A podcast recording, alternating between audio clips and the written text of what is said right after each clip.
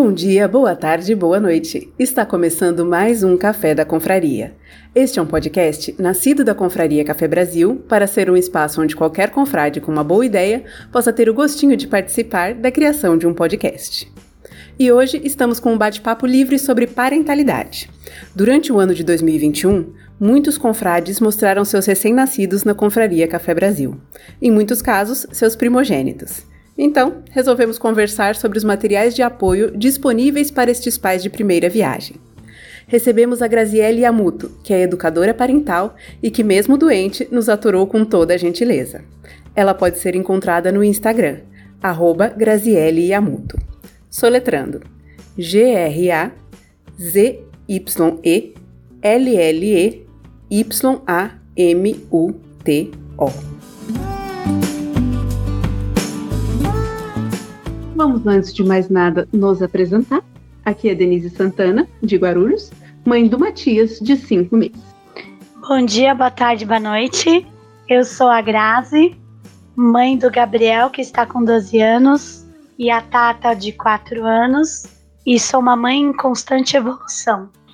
Bom dia, boa tarde, boa noite. Sou Orlando, é, sou pai da Vitória e da Luísa, que tem quase dois dias. Tem um dia e pouquinho, falo direto da maternidade com a minha esposa Cristiane do lado. E eu sou Fernanda Joyce, falando de Montes Claros, tenho um pequerrucho de 5 anos. Bom, então aqui nós temos para todos os gostos, né? Temos já pessoas com bastante experiência. Ah, é, tem gente com bastante experiência, gente que acabou de chegar no barco, né? Boa sorte para você, Orlando. Vamos lá, segura firme. Antes de começar, né, eu e a Graça estávamos conversando um pouco sobre essa questão dos, dos materiais. E, assim, a minha primeira pergunta, na verdade, é. Porque esses materiais se tornaram mais populares agora, né? Porque as famílias estão mais distantes, é muito frequente que você tenha só o pai e a mãe, os avós moram em outra cidade, e aí você acaba não tendo aquela rede de apoio que era muito comum antes, né? Em que a, a, mãe ensinava a filha, você tinha as tias, enfim, eram famílias muito grandes, muito, muito, muito grandes, muito numerosas, e que aí você acabava tendo muito apoio. É, vocês chegaram a procurar esses materiais? É, acharam útil? Não acharam? O que, qual, foi a experiência de vocês com livros, atualmente rede social também, né? Que dão orientação sobre paternidade e maternidade? É, no meu caso, é, eu tenho um irmão um pouco mais velha do que eu. Adoro falar que ela é mais velha porque ela parece que é mais nova do que eu. Então ela é mais velha do que eu e tem filhos mais velhos do que o meu. O meu tem cinco anos, o dela tem um tem nove e o outro seis anos. Então ela já lia algumas coisas, inclusive crianças francesas não fazem manha. e quando eu engravidei e logo em seguida eu comecei a estudar. Na verdade eu gosto muito de estudar e eu sinto essa necessidade de ainda tenho minha rede de apoio aqui. Minha mãe mora muito próximo à minha casa, meu pai e minha cunhada. Tem uma rede aqui, tem cunhadas minhas, é, minhas cunhadas e cunhadas do meu marido, mas mesmo assim eu, eu, eu quis me aprofundar um pouco mais sobre essa questão da criação. E me ajudaram alguns livros, é, eu, eu acredito que eu desenvolvi um, centro, um senso crítico, rede social também, tem alguns perfis que eu sigo, e, e eu fui pegando dicas pontuais para poder fazer do meu jeito.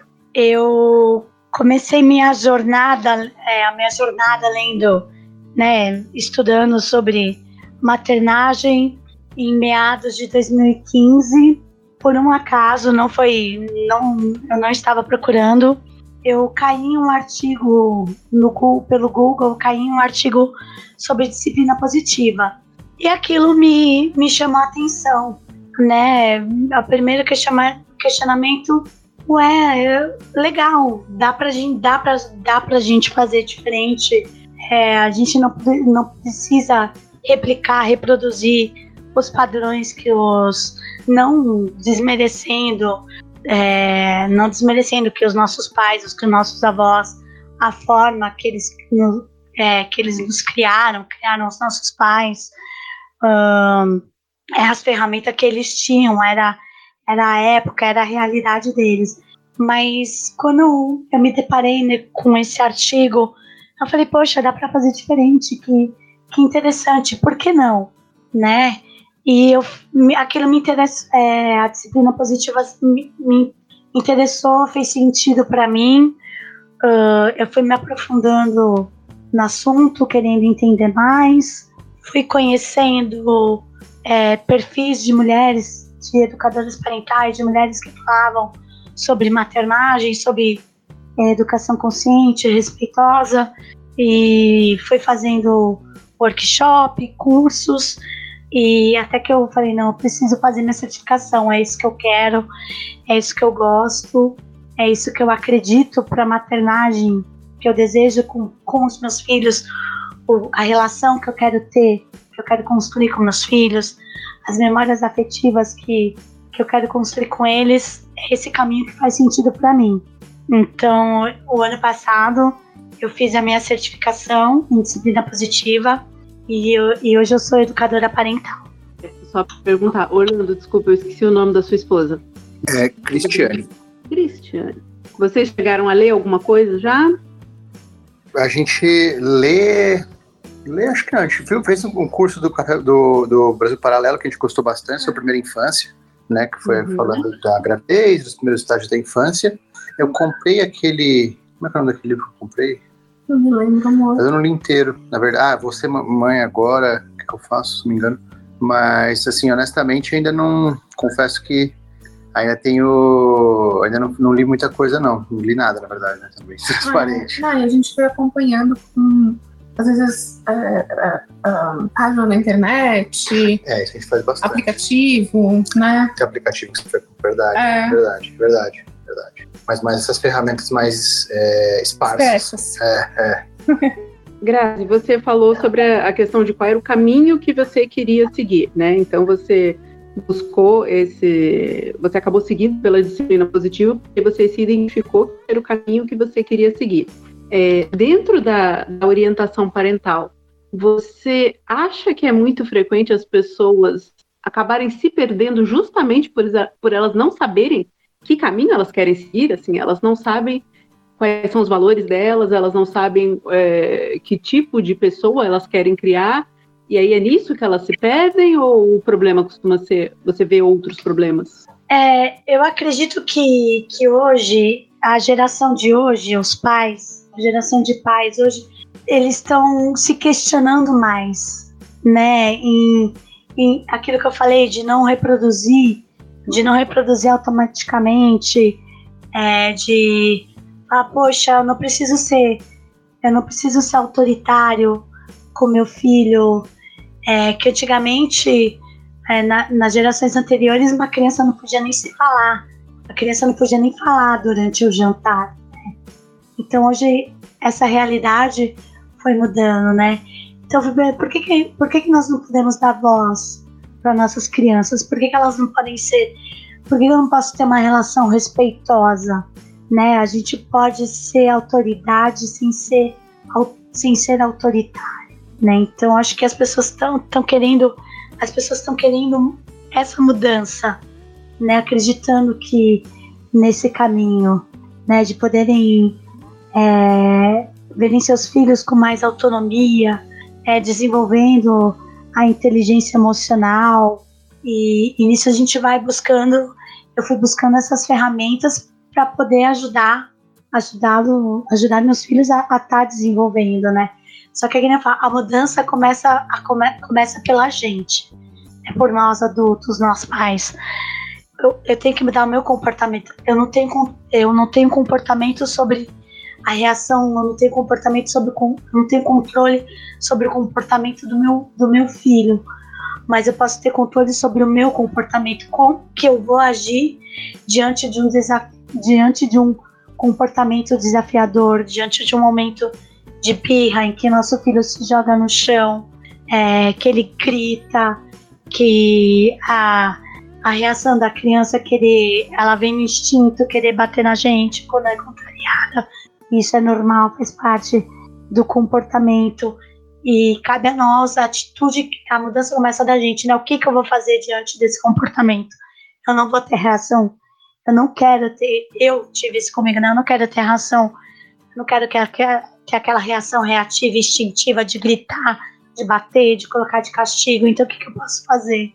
Então, eu fui buscando isso, eu fui buscando esse conhecimento. Eu posso acolher, eu posso nomear o que o que meu o que o minha filha está sentindo no momento.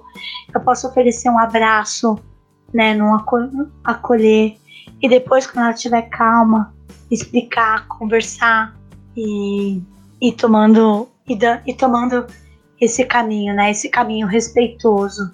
Sim, lógico, eu não vou permitir, por exemplo, a reação, se ela vier querer, já quis, é instintiva, a criança vem querer nosso filho vir querer bater, bater na gente. Lógico, eu segurei a mãozinha dela de forma respeitosa. Aqui ninguém bate em ninguém. Você, eu não vou permitir que você bata em mim.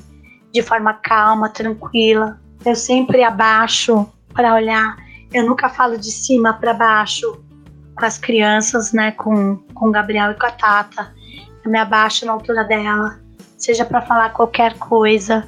É sempre olho no olho de calma, lógico, eu sou humana, tem hora que quando eu vejo, e eu tenho muito daquilo, quando eu vejo que eu vou me descontrolar, que não é o momento de eu querer conversar, eu, eu saio de perto e converso em um e converso em um em um outro momento. Então eu fui buscando ferramentas. Eu estava conversando com a Denise, por exemplo, é, aqui em casa não é permitido pular no sofá por medo de por medo deles se machucarem, né, de se machucarem, acontecer alguma coisa mais grave. Então a gente nunca permitiu que as crianças pulassem no sofá. Então o que, que eu posso fazer? Que que eu posso fazer para não para ser um momento para ser de uma forma tranquila? Então eu aprendi a direcionar. Falar, filha, vamos pular no chão? O sofá não é para pular. Se você você não pode pular no sofá. Se você quiser, você pode pular no chão vamos pular no chão, olha como é legal. E nisso a gente vai direcionando. Por exemplo, esse é um. um tô dando exemplo de uma situação, né? Então nisso a gente vai. Eu fui direcionando. Lógico, não funcionar. Não funciona na primeira, não vai funcionar na segunda. É uma criança de um ano e meio, dois, dois anos para ter discernimento.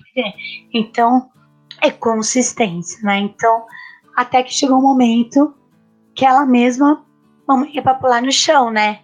Fizer, filha, para pular no chão. E você vai, você vai vendo que vai, tem, que vai tendo resultados, sem ter aquele estresse todo, sem ter aquele, aquele confronto, né? Aquele, aquela guerra de cabo. Não sou eu que mando, você me obedece. Não, mas eu não vou fazer, eu quero. Sem, de uma forma mais, mais tranquila. É, aí, curiosidade para o Orlando e para Fernanda, vocês já tinham ouvido falar de disciplina positiva? Vocês, enfim, têm já algum contato com o tema? Formalmente, não. Assim, eu percebo essa. A Grazi comentou no começo uma, uma talvez tendência geracional, etc. Eu, sinto que tem um, um approach um pouco mais, uh, talvez, com esse tipo de sensibilidade, preocupação, mas não, não, não ouvi como, como uh, corrente de pensamento algo do gênero, assim, eu tinha ouvido de maneira, é, ter percebido e, eu, e participar de conversa, ouvido, mas não, não com este nome, né, é só percebendo esse tipo de abordagem, até por, porque muitos dos nossos amigos tiveram filhos recentemente, nos últimos anos, então a gente vem conversando sobre é, intenções e, né, como a gente pretende passar os nossos valores e criar, mas essa, essa expressão, ao menos, eu não, não conhecia. Você conhecia, Cris? Né? É.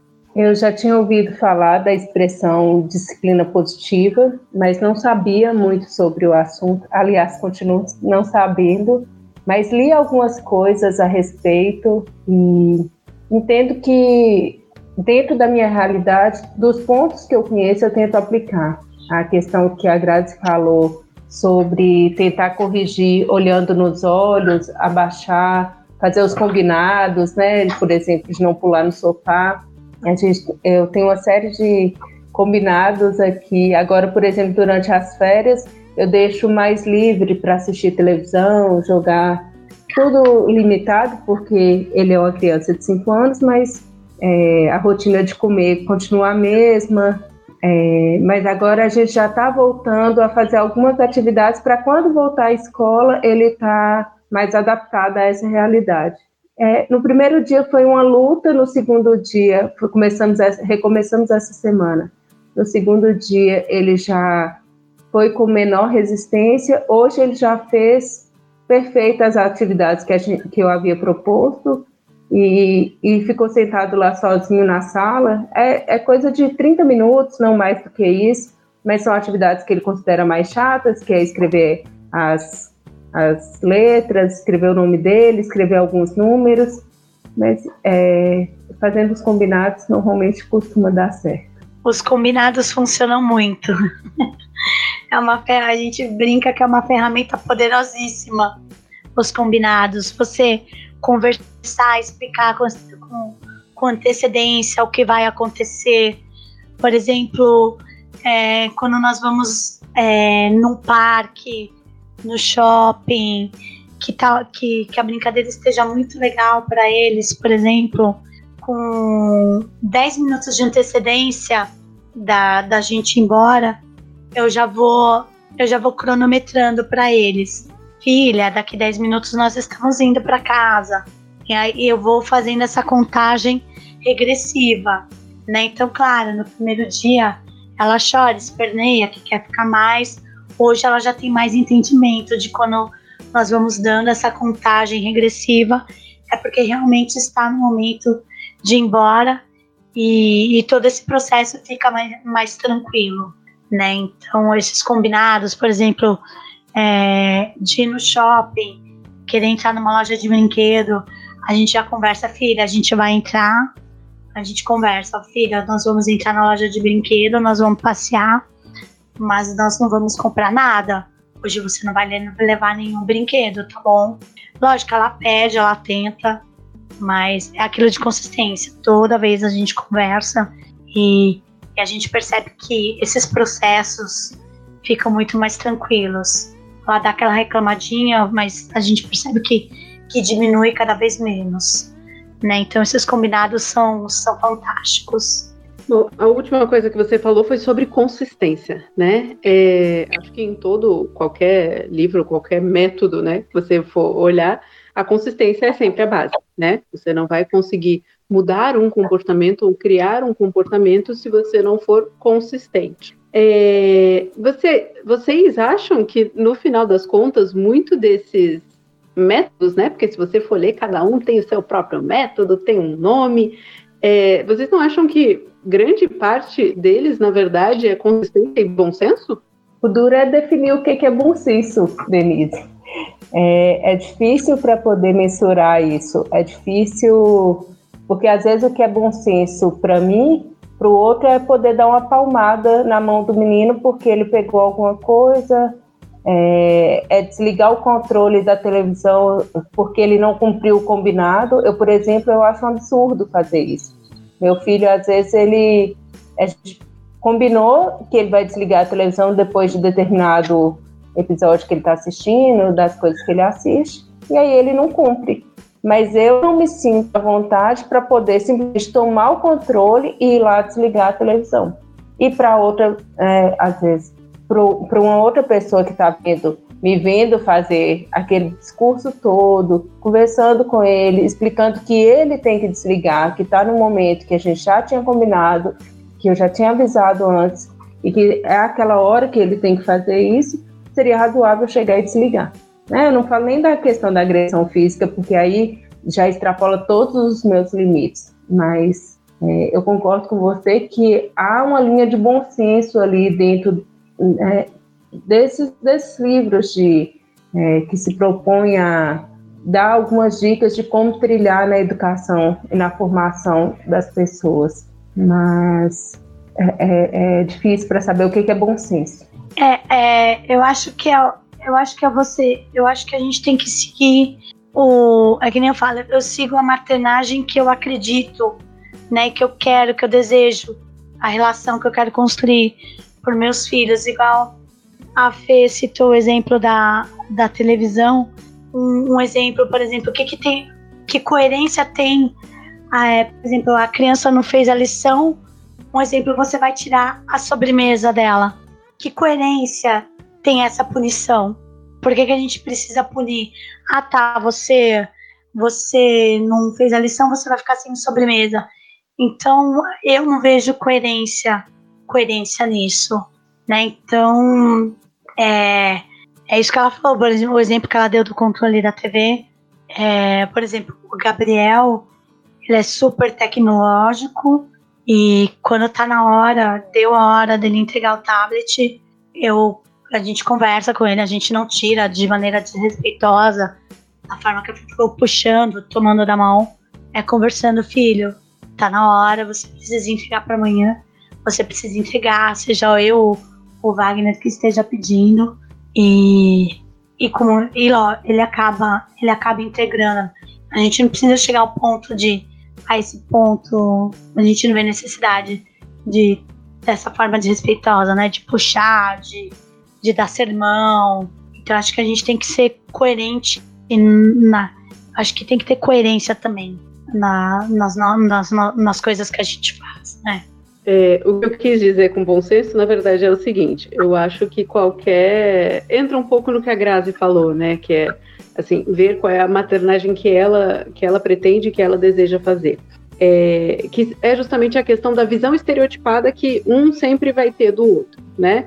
Então, uma pessoa que seja mais autoritária vai é, e, e, assim, autoritário eu nem, nem vejo isso como uma, algo tão negativo. Né? Talvez olhar a palavra, nossa, autoritário. Eu acho que uma pessoa é autoritária, então não acho isso tão negativo. É, vai olhar para isso e às vezes ficar com medo, por exemplo, da questão da permissividade. É, vai ver que isso é um tipo de abordagem que ela não faria, mas que não quer dizer que ela vá enfim, nossa, eu vou espancar a criança, vou queimá-la, vou humilhá-la em praça pública, sabe? Ou enfim, qualquer. Eu, eu dei exemplos claro extremos, mas é, não quer dizer que você vá é, partir para punições físicas ou que você vai fazer agressões psicológicas com a criança, né? É, significa, acho que apenas que, que uma pessoa que é mais autoritária vê isso como um risco de permissividade, da mesma forma que é, alguém que é mais adepto da disciplina positiva vai olhar para o outro e achar que ele é autoritário demais. Então, assim, que muitas vezes é, quem tem bom senso pode andar pelo caminho do meio em qualquer uma das abordagens, né? Você tem sim o risco de a pessoa ler a disciplina positiva e falar assim, nossa, achei isso super legal, mas a pessoa não tem consistência, a pessoa não tem acaba aplicando aquilo de uma forma errada e não tendo benefícios. Por quê? Porque ela não teve bom senso, entendeu? É, se você não souber primeiro, volta para a primeira questão, né? Se você não souber aonde você quer chegar e depois, se você não conseguir seguir naquele caminho, nenhuma das abordagens daria certo. Essa que seria a questão do bom senso, entendeu? Seria você saber qual é o caminho e conseguir se manter nele. É, eu, eu, eu acredito que é exatamente, é exatamente isso. Porque críticas, a gente sempre vai. É, olhos tortos pra gente, a gente sempre vai, vai ter, né? Que nem eu tava, eu tava conversando com a, com a Denise, com a Denise em off, o Gabriel, ele tem, ele, ele tem autismo, e nós, ele está com 12 anos, mas nós temos o diagnóstico dele desde os dois anos e meio. Quando ele entra em uma crise sensorial, seja onde ele estiver, ele vai se jogar no chão, ele vai ter algum, algum movimento de estereotipia. E, e eu aprendi a me blindar dos olhares críticos. Porque quem não sabe, o autismo não tem cara, né? Ele não tem cara. Você olha para ele, você você vai perceber que ele tem uma condição a partir de um comportamento dele, mas até então a gente tem olhares de julgamentos. Então, minha preocupação sempre foi atender a necessidade dele no momento. Então, é, nós aprendemos a nos blindar desses olhares, desses, é, desses olhares críticos. A nossa maior preocupação é em, em suprir a necessidade dele no momento, de dele se organizar sensorialmente, dele ficar calmo, dele ficar tranquilo, se restabelecer, dele ficar bem. Então, em relação com a Tata, se ela tem algum momento de birra em um lugar, em um espaço público, isso para mim é, é muito mais tranquilo eu, eu encaminhar essa situação, né? Pegá-la, acolher, levar num lugar mais tranquilo, acalmá-la, usar a técnica da do cheira florzinha, é, cheira, é, florzinha apaga velhinha, que para ela funciona muito para ela se acalmar que é a técnica da respiração. Então, eu aprendi a, a maternar por meus filhos, né? Não por uma. Quando a gente plateia por uma. Quando a gente materna para um, uma plateia, a gente se distancia dos nossos filhos, né? Então, isso, isso para mim, eu já tenho muito bem resolvido. Essa questão do autismo do Gabriel me ajudou muito.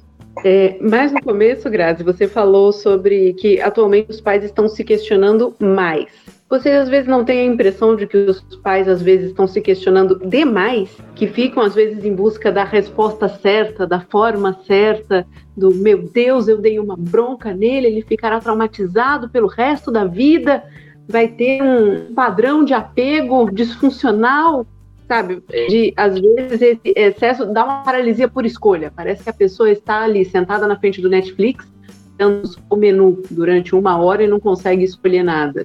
É, eu, eu acho que o equilíbrio é fundamental, né? A gente, a, a gente absorver essas, essas informações e ver o que, que a gente vai fazer com ela. Isso funciona para mim, isso não funciona, isso é válido, isso não é. Então acho que a gente tem que aprender a, a, a equilibrar essas, todas essas informações que a gente tem acesso hoje, né? Não é porque a gente se você fizer cama compartilhada com seu filho, ter uma criação com apego, seu filho vai ser dependente de você, ele não vai querer nunca mais sair da cama.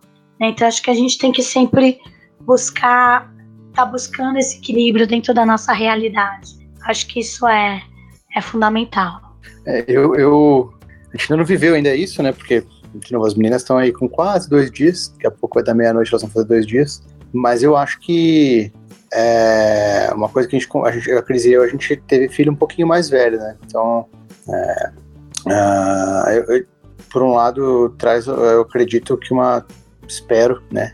Uma serenidade, porque eu, a gente tá consciente que a gente vai errar um monte, mas assim, é, é uma coisa que a gente vai se manter vigilante, vai tentar ir aprendendo, mas assim, eu não, eu não, é, é, eu parto já de um ponto que eu não tenho, porque pegando, Denise, que você falou, de, de, de se questionar demais, tá? eu acho que porque às vezes a gente fica buscando algo ideal, né, de, de para qualquer coisa, pode ser profissional, pessoal, e aí, no caso, para paternidade, né, para criação dos filhos.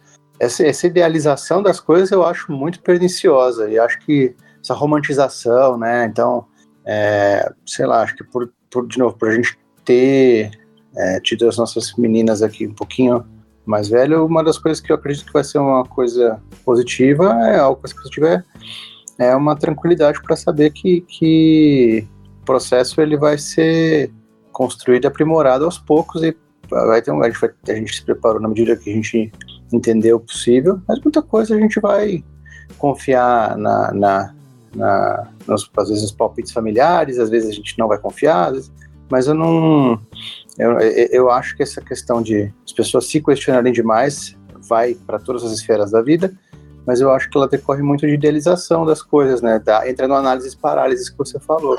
E eu acho que é, é, eu sei que é clichê, mas pior do que uma decisão errada é decisão nenhuma. Então, assim, eu acho que a gente vai, vai aprender conforme as coisas acontecem, vai se culpar às vezes, mas eu acho que é, essa, essa é um, das muitas ciladas que acho que a gente tem no caminho e das, é que a gente fala, a gente dá risada falando muito de não vou cuspir para cima, né? Não vou, vou fazer aquilo, não vou fazer aquilo. A gente sabe que é muito fácil falar em conceito e na hora que a gente viver mesmo os momentos difíceis a gente vai ver como a gente vai conseguir fazer. Mas eu não, eu não, apesar de eu achar que essa é uma questão, essa é uma questão comum da falta de confiança, às vezes de confiar no, no instinto, né, né, ou de confiar no que está fazendo, nas decisões que toma, essa, essa é uma uma coisa que me preocupa pouco, sinceramente, olhando para as nossas personalidades. É, essa questão que o Orlando falou, que a gente, da, que a gente idealiza, que a gente, a gente, a gente instintivamente, a gente, quando, a gente, quando nós descobrimos que nós vamos nos tornar pais, a gente, instintivamente, a gente idealiza, a gente projeta, né, nos nossos filhos, a gente cria inúmeras expectativas isso, isso é muito perigoso, né? Porque é uma. É perigoso que a gente bota uma. Gente, é perigoso a gente colocar uma carga, uma responsabilidade muito em cima dos nossos filhos, né? Então, é, que, a gente tem que tomar muito cuidado com, com todas essas expectativas, essas idealizações que a gente coloca em cima deles e que, óbvio, eles são indivíduos, são seres únicos, eles vão ter eles vão ter as suas vidas, as suas vontades, as suas necessidades, os seus desejos e a gente vai ter que respeitar, né? A gente não vai poder poder passar por cima. Então é, é fundamental a gente prestar, prestar atenção nessa idealização toda que a gente projeta em cima em cima deles, né? Denise, é, eu acho que alguns pais se tornam mais permissivos mesmo. É, às vezes por comodismo, às vezes por falta de informação e tem informação demais, mas as pessoas querem aplicar tudo e de forma muito superficial, elas não querem gastar tempo e energia para poder conhecer determinados assuntos. É, agora eu entendi aquilo que você tinha perguntado sobre as diversas teorias. É um equilíbrio entre elas ali, buscando o que, que tiver de melhor e dentro da sua realidade para poder é, utilizar no seu dia a dia é o caminho ideal, é o caminho do meio, né?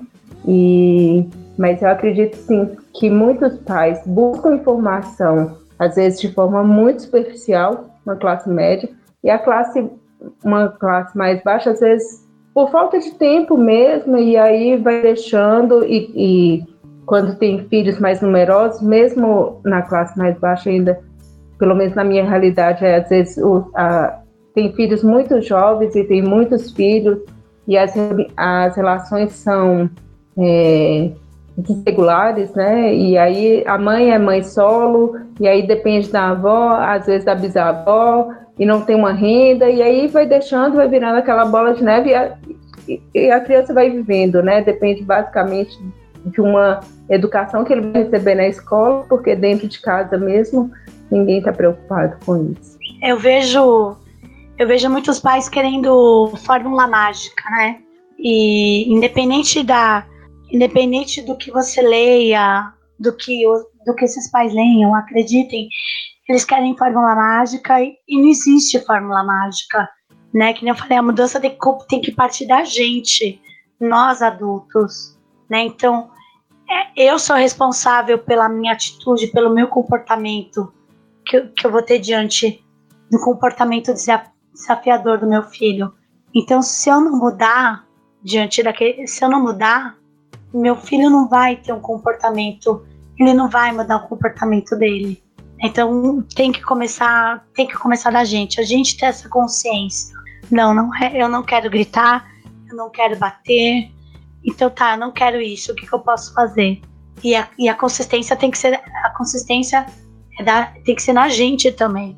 No que a gente, no que a gente faz, né? Acho que aí acaba, na verdade, juntando um pouco, né? Cada um falou uma coisa, mas o Orlando falou sobre a questão da idade, né? Mas juntando com a maturidade, né? Inferiu que a idade vai trazer maturidade. Acredito. Vamos lá, a gente tem fé. É, e, na verdade, o que isso tudo desemboca foi no que a Grazi falou, que é a responsabilidade, né? A Grazi e a Fernanda falaram que é a responsabilidade. Então, se a pessoa não se responsabiliza, ela não vai, enfim, né, se, se comprometer e daí não vai ter a consistência necessária. É, normalmente, quando vocês buscam, quando vocês veem esse tipo de informação, vocês levam um pouco em consideração o, a personalidade, o temperamento de vocês? Por exemplo, olha, ah, isso daqui eu sei que para mim não serve. Assim, a, a ideia parece ótima, deu super certo com a minha irmã, mas eu não conseguiria aplicar esse tipo de coisa. Vocês acham que o temperamento de vocês é uma coisa que vocês conseguem levar em conta para vocês e às vezes até para recomendar para outras pessoas? Porque isso acaba dependendo muito, né? Uma coisa que serve para mim não vai servir para Grazi e vice-versa. Na verdade, são é, duas questões. Eu avalio a minha realidade e hoje, como meu filho já é um pouco maior, né, que ele tem cinco anos, eu consigo observar a personalidade, é, o temperamento dele. Nós falamos num podcast passado sobre temperamentos. É, tem o, o, livro do Ítalo Marcílio, que fala sobre os temperamentos dos filhos. Meu filho é colérico e eu também. Então, você de vez em quando tem uns raios e uns trovões aqui dentro de casa, mas a gente vai tentando dominar, né? E autodominar, não é dominar o outro, né? É, tem muita coisa que eu vejo assim que não, isso aqui não, não é para mim e não quero, tem coisas que eu não quero nem tentar.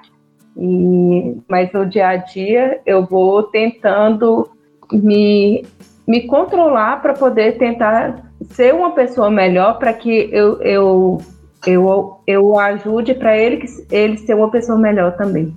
É, tem, é, tem, que, tem que fazer sentido para você, para sua realidade. Tem coisa que, que eu vejo que realmente que não vai funcionar para nossa dinâmica familiar, né? Então, eu leio, a gente lê e fala, não, isso, por exemplo, cama, pra, cama compartilhada para mim nunca funcionou. Eu não gosto, eu não consigo. Imagina, Wagner, Gabriel e eu, não dá. Não tem como espaço, entendeu? Então, cama compartilhada, por exemplo, para mim, não funciona. É uma coisa que não funciona. E, e, e, e tá tudo bem, né? A gente não precisa. A gente não precisa abraçar o mundo. Acho que a gente tem que abraçar o que faz sentido e o que dá certo pra gente. Isso é o que eu, é o que eu sigo, independente de se seja A, B, C ou D. A gente junta um pouquinho daqui, da colar e, e vamos e vamos seguindo em frente. É, só para constar, no, no programa dos temperamentos eu estava lá e não sabia o meu temperamento, comprei o livro, vocês recomendaram, comprei, então eu também li esse, do Italo Marcelli, dos quatro temperamentos. E eu sou colérica, tá? Então tamo junto, Fernando. Eu acho que ele vai ser colérico também, então depois eu te peço as dicas. Mas você é uma, uma, uma colérica serena, Denise, pelo menos aparenta ser. Então, eu acho que você já é um grau mais evoluído, assim, da espécie. Talvez essa criança seja assim também. É, com relação à cama compartilhada também, Grazi, eu nunca consegui fazer. E João, o meu filho, ele dorme na cama dele desde sempre. Então, nunca tive esse momento, assim, de dele ficar. Claro que tem noite que ele vai lá, assiste um filme acaba ficando lá, mas hoje o pai já sabe, por exemplo, às vezes no meio da noite ele acorda e vai para o nosso quarto, às vezes o pai já vai para a cama dele porque ele sabe que eu preciso de espaço para dormir e o menino também é muito espaçoso, então ele já sabe que é o destino dele ir para outra cama, porque senão alguém vai passar mal à noite ali. Eu normalmente eu não estou muito disposta a levantar, não. É, exatamente, aqui é a mesma coisa. Gabriel veio, ou eu, ou, o Wagner sai, porque não tem como e, e tá tudo bem, gente. A gente não precisa, igual eu falei, a gente não precisa querer abraçar o mundo, né? A querer abraçar tudo o que filosofia A, B, C ou D fala, porque é impossível isso. É impossível. Enche uma graça de pergunta. Ela é orienta, como que é? Educadora parental. Gente, adoro. Podem perguntar se quiserem, sem problema. Aí ela vai querer cobrar honorários da gente, né, Denise? vou não, vou não. Essa questão dos combinados. É, alguns, algumas pessoas me falam assim, ah, mas ele tá. Ah, meu filho tem cinco anos. Algumas pessoas falam assim, ah, ele tá te testando. É, tem uma idade que a gente define que a criança está nos testando? Eu acredito, eu acredito que não. Eu, é, a criança vai, ela vai querer, ela vai testar o seu limite para saber se ela consegue ou não. Ela vai tentar uma, vai tentar duas, vai tentar três.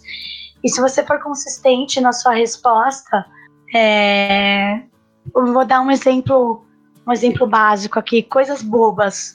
É, a Tata adora aquela balinha sete belo. E ela sabe que a balinha sete belo é só depois do almoço. É óbvio que ela tenta toda hora. Mamãe, posso chupar uma balinha? Filha, que horas que. Aí eu faço, eu faço aquela. Eu, eu, eu devolvo com outra pergunta. Filha, mas tá na hora da balinha? Ela não. Eu falo, então, que horas que é a balinha? Ela depois do almoço. A gente tá na hora do almoço? Não. Então não tá na hora da balinha. Então ela vai, ela vai tentar. E eu vou, e, é, e aquela, eu vou usar. Parece clichê da gente falando consistência, consistência. E é você, você ser consistência na, naquele seu, no seu comportamento diante daquele. Né? Não, não, não tá na hora, não tá na hora, não vou dar. E, e tá tudo bem, e, se, e segue o baile, entendeu? Tem, tem coisas que você vai abrir mão, tem coisas que não, e, e, e vai de você, o que, vo, o que você o que você o que você está disposta a abrir mão ou não, uma vez ou outra, né? Acho que também a gente não precisa, a gente não precisa ter aquela rigidez? A gente não precisa ser rígido, dá pra gente é o, é o equilíbrio para mim é a palavra-chave, equilíbrio em tudo. Dentro desse desse seu papel de educadora parental, Grazi, você porque no caso da educação parental vai ser isso, né? Você tem que orientar comportamento, consistência, tudo mais. A hora que você vê que a pessoa está buscando a solução mágica, tipo, você orientou A, a pessoa falou assim: "Não, eu ia fazer A, mas aí aconteceu B". Enfim, né? A pessoa começa com aquelas desculpas. É, tem uma uma forma de tentar melhorar esse comportamento da pessoa, ou é simplesmente chegar para ela e falar assim: olha, quando você estiver pronto para realmente se comprometer, você volta? Eu acho que aí tem que ser uma, uma, uma conversa muito sincera e. Tem que ser uma conversa muito aberta, muito franca do que é o que, que você espera, né? Os, perguntar, mas o que, que você está esperando, né? Então, é, eu não sou eu não sou psicóloga, não posso dar essa que, por exemplo, eu não posso dar um, eu não posso fechar, não posso dar nenhum nenhum diagnóstico. Mas caso uma educadora parental sinta necessidade de sinta, acha que, que, a, que essa família precisa de uma ajuda, de uma orientação psicológica, ela vai orientar. Aí vai da família buscar essa ajuda, essa ajuda psicológica ou não, porque a gente trabalha com a questão comportamental, né, com os desafios de comportamento, né, com a dinâmica. Aí se é uma, se a gente percebe que é uma coisa que envolva diagnóstico, aí a gente já já já não entra, já, já sai de já sai de cena. Mas acho que o comprometimento dos pais é fundamental. Fundamental esse comprometimento. Você faz o papel de uma super nani. E aí, mas geralmente quem está precisando de mais socorro são as crianças ou os pais? Os pais. Os pais. Tudo começa pelos pais. Tudo começa pelos pais. Só vai haver uma mudança de comportamento da criança se houver uma mudança de comportamento dos pais. Só para perguntar assim, estatisticamente falando, você acha que a maioria dos pais que buscam orientação, eles estão realmente comprometidos ou às vezes é mais uma questão de tentar terceirizar o problema? Eu, eu percebo os pais, a mai, é, digamos que 95% dos pais estão comprometidos em querer mudar, em querer mudar o seu próprio comportamento, a relação com seus, com seus filhos, né? De querer ter uma, uma relação afetiva, construir memórias, uma relação mais próxima, né? De uma, uma, uma relação sólida, né? Uma relação sólida, de confiança. Muito bom, muito interessante. Agora é hora da pausa para um café no Pires. Aqui vai o Pitaco de Luciano Pires.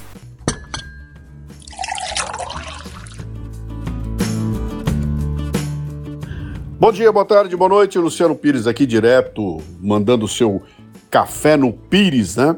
Para vocês que ouvem esse podcast aqui da Confraria do Café Brasil, que é muito especial. Esse tema é muito legal esse tema dos livros para pais de primeira viagem. Eu me lembro que quando eu fui ser, eu comprei vários deles também, né? Isso deve ter evoluído muito, eu não acompanhei mais, já faz tanto tempo que eu fui pai, né?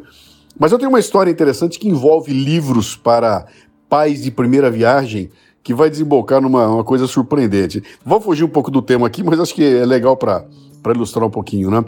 Lá por volta de 1934, 32, 33, tinha um sujeito chamado Vladimir de Toledo Pisa, que inclusive acho que foi prefeito de São Paulo, né? Ele escreveu um livro chamado Livro das Mãezinhas. E ali ele ensinava as mães como cuidar das crianças, que tipo de alimentação dar, o que, que precisava, o que, que era bom para as crianças, né? E um outro rapaz que estudava em São Paulo naquela época, chamado Casimiro Pinto Neto, um bauruense, era de Bauru, ele tinha lido esse livro. E um belo dia ele vai, lá em 1934, ele vai lá no boteco, ele estava acostumado a se encontrar com a turma toda lá, e o boteco chamava-se Ponto Chique. E ali ele vira pro Carlos, que era o sanduicheiro, né? e fala, cara, eu vou querer um sanduíche diferente aí. Abre um pão francês aí, tira o miolo, bota um pouco de queijo derretido dentro dele. Depois, quando ele ia fechar, ele falou: Não, pera um pouquinho, falta um pouco de albumina e de proteína. Ele tinha lido o livro das mãezinhas, né? E sabia que isso era importante. Falta um pouco de albumina e proteína, então bota um pouco de carne aí. Faz o seguinte: bota umas fatias de rosbife aí dentro para mim também. E a hora que o, o, o sanduícheiro ia fechar o sanduíche, não, pera um pouquinho, tá faltando também um pouquinho de vitamina, põe aí umas fatias de tomate. E de repente ele tinha criado ali um sanduíche que ia ficar famoso no mundo inteiro, né? Ele, ele começa a comer o sanduíche, que era um pão com, com queijo derretido, rosbife e tomate. E um amigo dele chegou do lado e falou: O que, que é isso aí? Ah, é um sanduíche novo que eu fiz aqui. Aí esse amigo virou pro chapeiro e falou: Ô, Carlos, me faz um igual do Bauru aí. Pronto, me faz um igual do Bauru. O sanduíche começou a fazer sucesso, virou sanduíche do Bauru e nasceu ali o sanduíche Bauru, que nasceu por causa de um livro escrito para pais de primeira viagem. eu dei uma volta aqui porque a história é muito legal, né? Para ver como essas coisas influenciam a, a cultura, cara. A cultura brasileira é influenciada e nasce a partir da leitura de um livro feito para pais de primeira viagem, o livro das mãezinhas. Só para fechar esse comentário, muitos, mas muitos anos depois, cerca de 6, 7, 8, 10 anos atrás, meu pai me conta essa história e eu vou para a internet e encontro o livro, cara. E comprei esse livro e dei de presente ao meu pai, que ficou todo feliz, porque ele tem essa história toda lá, né? Entreguei para ele o livro das mãezinhas de 1934.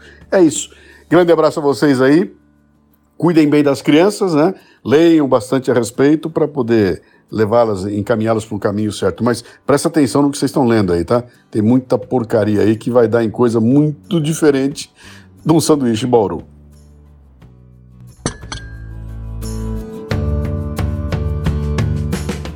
Então, vamos às recomendações. Tudo que vocês quiserem recomendar, livro, perfil de rede social, enfim, podcast, filme, vamos lá, enlouqueçam. Eu vou começar pelo, pelo livro Disciplina Positiva. Tá? Tem, tem o, a Disciplina Positiva, ele tem vários livros. Tem a Disciplina Positiva, tem a Disciplina Positiva para crianças de 0 a 3 anos, Disciplina Positiva para Adolescentes. Eu tô lendo Disciplina Positiva para Crianças Especiais. Esse eu ainda não terminei.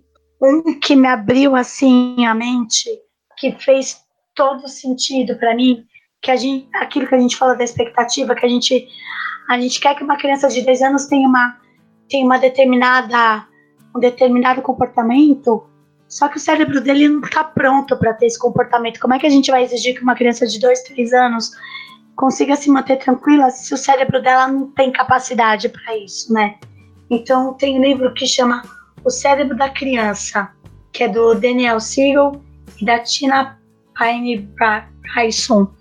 Esse livro é maravilhoso para a gente entender como o cérebro da, funciona, da criança funciona. E tem o cérebro, o cérebro do adolescente também, que são maravilhosos, que, que aborda toda essa questão de perfis assim, é, as minhas referências de educadoras parentais é a, a Elisama Santos, a Lua Barros, a Fernanda Perim, que é a Piscimama, e a Fernanda Marques. Todas elas têm perfil no Instagram. É, a Elisama, a Lua e a Fernanda, elas têm, aí, as quatro têm, as quatro têm livros, tá? Eu também super recomendo. A Elisama tem Educação Não Violenta, né? Ela, é, esse livro é maravilhoso. Ela tem outro livro, Porque Gritamos, esse ainda não li, tá na minha lista, mas já super me, me recomend, recomendaram também.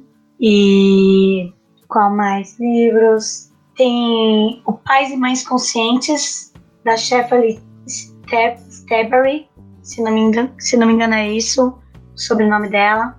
É, tem o livro para, para Educar Crianças Feministas, da Shiman, Shimamanda Ngozi Adichie. E tem o Dr. Carlos Gonçalves, ele é um pediatra espanhol. Ele tem dois livros maravilhosos, O Bechamel, Múltiplo e Meu Filho Não Come. Esses livros eu super recomendo, são, são ótimos e todos abordam essa essa educação respeitosa com, com os nossos filhos. Pronto, agora acabou minha lista toda. Eu ia recomendar o perfil da Piscimama, que é a Nanda Perim. Ela tem tanto um perfil no Instagram quanto o, um canal, o perfil no Instagram e um canal no YouTube. Ela tem também uma, um, é como se fosse uma, uma assinatura, uma confraria. É, eu não sei como que se chama. Hum, é, ela é, alguma coisa assim, Piscimamaflix. É, mas eu nunca assinei, mas recomendo os vídeos gratuitos que tem disponíveis, são muito interessantes e são curtinhos, então às vezes você quer compartilhar com a pessoa alguma dica pontual ali, dá para compartilhar, porque os vídeos, alguns vídeos são pequenos. De livro, eu gosto muito do livro do Dr. Carlos Gonzalez, Desse Mútuo, e vou recomendar também é, Os Quatro Temperamentos na Criação dos Filhos, que é do Dr. Ítalo, Ítalo Marcilli, que me ajudou é, a reconhecer e estabelecer alguns limites. E tem mais um livro que não é diretamente ligado à questão da paternidade, maternidade, da disciplina positiva, mas que é um livro que eu utilizo na minha profissão, chama Comunicação Não Violenta, é Marshall Rosenberg, salvo engano, o sobrenome. E é muito bom, porque serve para todas as relações e mais ainda numa relação com a criança que está sendo construída ali ao longo do tempo e que ela precisa de ter boas referências até para ela poder ser um, um, ser humano melhor. Bom, é, todos esses livros aí estão, todos não, né? Alguns desses livros aí estão na minha lista, tá? Chegarei neles, não li nenhum. É, eu, na verdade, eu comecei mais por livros de sono, né? E alguns que têm orientações gerais, né? São livros práticos. Então, Orlando, para você, né? É, o. Ai, meu Deus. Eu achei que os livros da Encantadora de Bebês, eles são bastante populares, né? O segundo, que é o livro Rosa, né? Que a Encantadora de Bebês, de bebês resolve todos os seus problemas, belo nome. É, ele é um livro mais prático. Então, assim, se às vezes tem alguma dúvida específica, né? Ah, em relação a, a sono, especialmente alimentação nem tanto, porque como é um livro estrangeiro, a introdução alimentar tal, o, no Brasil é um pouco diferente, né? Você consegue baixar as orientações do Ministério, que aí acaba sendo muito mais fácil. Mas eu acho que é um livro prático, né? Eu gosto dos livros que têm teste de personalidade para os pais, eu acho isso super legal. O segundo da Encantadora de Bebês, na verdade, não tem um teste, tem, um, tem uma lista, né? O, o, livro dos quatro temperamentos eu acho interessante, porque ele combina o temperamento da criança com o temperamento dos pais. É, e o livro da Síndrome do Imperador, do Léo Freiman, na verdade, se aplica mais para crianças um pouco maiores. Mas ele é interessante porque ele também tem alguns testezinhos e fala um pouco da questão de personalidade, né, de temperamento dos pais. Então, tudo isso eu acho, eu acho interessante. Assim, esses que têm essa. É, tenta combinar um pouco né, a questão do perfil dos pais com o perfil das crianças. Porque, querendo ou não, né? Dependendo se, se é um cão e um gato, se são dois gatos, dois cachorros, cada um vai dar uma briga diferente. Né? Então, isso tudo eu acho muito interessante. Rede social eu não tenho nada, porque eu não tenho muita paciência para rede social, infelizmente, devia ter, mas não tenho. É, e só para constar, se, no, caso, no seu caso, como tem gêmeas, o de livro de sono tem o 12 horas de sono com 12 semanas de vida. Ele, na verdade, assim, é um livro que. Você pega os livros de sono, a maioria desses livros estrangeiros, eles. É, a abordagem envolve bastante choro, tá? É, mas ele é um livro que é escrito por uma brasileira que, na verdade, mora nos Estados Unidos há muitos anos e que o, o método dela, na verdade, foi criado para gêmeos, né? Porque ela, acho que ela já tinha três filhos e aí ela teve gêmeos. Então imagina que ela não estava dormindo e aí ela criou, enfim, né? Fez o é, é um negócio bem organizado assim, né? Que você vai ajustando a alimentação da criança tal para que ela consiga dormir a noite toda mais cedo, né? Mas aí, claro, envolve muito choro, porque ela estará alimentada e aí o resto, né, é basicamente chorar. Então, se você não, suporta. E aí, isso que entra muito a questão do temperamento dos pais, porque às vezes a, a pessoa tem que se conhecer. Se ela acha que fala assim, não, não, eu aguento, chega na hora, a criança chora, ela não aguenta, aí vira bagunça, né? Nossa, muito legal. Eu, eu acho que esse vai ser um dos primeiros desafios, né? A questão do sono, porque eu fico pensando das gêmeas, uma coisa que eu acho que esse tipo de tema vai ser difícil, mas eu, eu, eu também posso estar otimista demais, mas acho que mais para frente é, elas vão ter uma amiguinha, uma companhia, uma coisa, uma, uma ligação que eu acho que vai, vai deixar as coisas mais leves. Agora, uma coisa que vocês não falaram tanto, mas eu imagino que tem a ver muito com, ou falaram, perdão, mas acho que tem a ver com o que você falou do choro e tal, agora não, é, eu, eu tenho na minha cabeça, eu acredito que assim, é muito importante imprimir uma rotina com elas. E aí eu, eu acho que o sono também tem a ver com isso, né? Mas eu fiquei curioso para ler esse livro da formação do cérebro do bebê, porque eu acho que isso também ajuda a, a alinhar expectativas melhor, ter uma pretensão mais, mais assertiva, porque a partir de determinado momento é possível se pensar em rotina, mas antes disso, é idealização. Então, tem bastante coisa bacana para a gente poder ir atrás, entender. Eu agradeço muito pelas, pelas dicas, muito legal ter conversado com vocês hoje. É, a, a rotina ela traz, ela traz segurança para a criança, né? E quando a Denise falou do sono, me veio a palavra gatilho, né? E eu acho importante a gente entender quais são nossos gatilhos, né? Por exemplo, o, o gatilho que vai te tirar, vai tirar do seu plumo, né? E, e, e para você não descontar no seu filho, na sua filha. Por exemplo, uma coisa, um gatilho para mim, é quando eu tô com fome. Eu com fome, eu sou outra pessoa. Então eu sei que eu preciso, para não explodir, e óbvio, não vou descontar nas crianças, não quero isso. Eu não vou esperar eu chegar no ponto de estar tá varada de fome, passando mal de fome. Isso vai me dar gatilho, vai me desencadear eu não ter paciência e qualquer coisa vai me tirar do sério e eu vou resolver no grito. Né? Lógico, nós, nós somos seres humanos, não sou perfeita, e eu, como eu não quero que isso aconteça, eu sei que isso é um gatilho para mim, uh, eu vou procurar não chegar ao ponto de estar nesse nível de fome, isso me desengatilhar, desengatilhar toda uma situação desagradável, né? Hum. Então, acho que é muito importante a gente se conhecer, esse nosso autoconhecimento, entender quais são nossos gatilhos para acabar não descontando isso nas crianças. É, com certeza. É, só para só constar, você falou de rotina, a maioria desses livros de sono, a maioria não, acho que todos eles, todos os livros de sono, eles focam primeiro na rotina. Então, a rotina de alimentação, das sonecas do dia, tudo para daí desencadear na noite. O, o, que eu achei mais explicadinho mesmo é esse segundo da encantadora de bebês, que a encantadora de bebês resolve todos os seus problemas. Esse é o que está mais explicadinho. O, no caso do, do meu filho, do Matias, eu acho que eu consegui botar ele assim, muito bonitinho na rotina. Ele ficou mais ou menos, desde o comecinho ele estava mais ou menos, mas ficar assim bem bonitinho, uns três meses. Talvez um pouco antes, mas por volta dos três meses, tá? Mas aí foi, foi enfim, né? Foi questão da mãe também, tá? A gente se mudou, não sei o quê, aí virou bagunça. Olha, tem que dizer que você me deixa otimista, então, porque esses três meses demorou, três meses para mim é espetacular, porque eu, eu já tenho para mim que os dois primeiros meses vão ser bastante puxados. Mas eu, eu, eu quero ir tentando desde sempre, porque é legal você falar que todos os livros passam por isso, porque é uma coisa que para mim tá, tá razoável clara. Essa responde bem, é a confiança, né? Que a Cláudia falou também. Eles vai dando confiança, mas eu acho que que a rotina é, a, acho que é um dos pilares que a Cris e eu a gente vem falando para trabalhar com, com, as meninas, para cuidar das meninas aqui nesse, pelo menos nessa primeira infância. Maravilha, então, conclusões, o que, que todo mundo concluiu depois dessa conversa tão amistosa e positiva? Eu acho que o mais importante é que temos que ter responsabilidade sobre aquilo que queremos. Então, aquilo que eu decidi para mim e para o meu filho tem consequências e e eu tenho que me aprimorar, tenho que estudar e buscar fazer o meu melhor.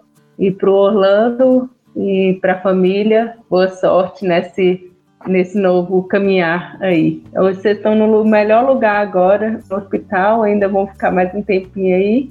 E depois que levar para casa, se precisar chorar, corre aqui para o grupo da confraria que a gente te dá colo. Muito obrigado. E eu vou bater naquela mesma tecla de que é você seguir o que você acredita e o que você deseja, o que você quer para para sua maternagem, para sua paternagem, o que você e o que você quer construir pro, com seus filhos. Eu, é, o que eu, é o que eu acredito. Independente do que você siga, junta isso, junta um pedacinho daquilo, da, o que serve daquilo, disso, vai juntando e, e você faz o seu. e você trilha o seu caminho. Eu cheguei à conclusão de que eu ainda tenho muita coisa para ler, né? De que talvez eu seja uma pessoa autoritária. Não, eu não bato em ninguém. Não, eu não grito com ninguém. Mas estou começando a achar que eu sou mais autoritária do que eu imaginava. É, mas, enfim, eu achei, achei bem interessante. Acho que vale a pena para conhecer outras coisas, né? Conhecer, é, até organizar, porque era uma coisa que eu queria estudar, mas aí eu já organizo em que ordem que eu vou.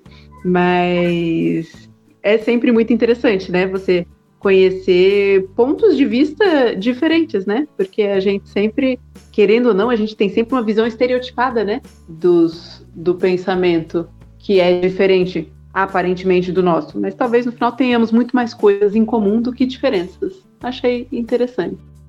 Muito obrigada a todos que vieram, muito obrigada para Grazi, melhoras para você, muito obrigado pela presença de todos. Não se esqueça que você pode assinar o nosso podcast no seu agregador favorito, estamos no Spotify, estamos em todos os lugares que você possa imaginar. Se quiser mandar um recado para nós, estamos no Instagram também, nós somos o arroba Café da Confraria.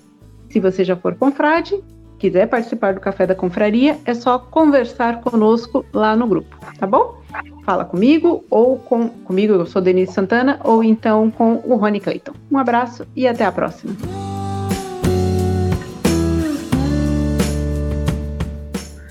Este episódio do Café da Confraria teve suporte Klingon de Sr. Mal e Paulo Oliveira, edição de Denise Santana e capa por Jonei Ferreira. Um agradecimento especial ao Luciano Pires pela participação, apoio e, claro, pela criação da Confraria Café Brasil.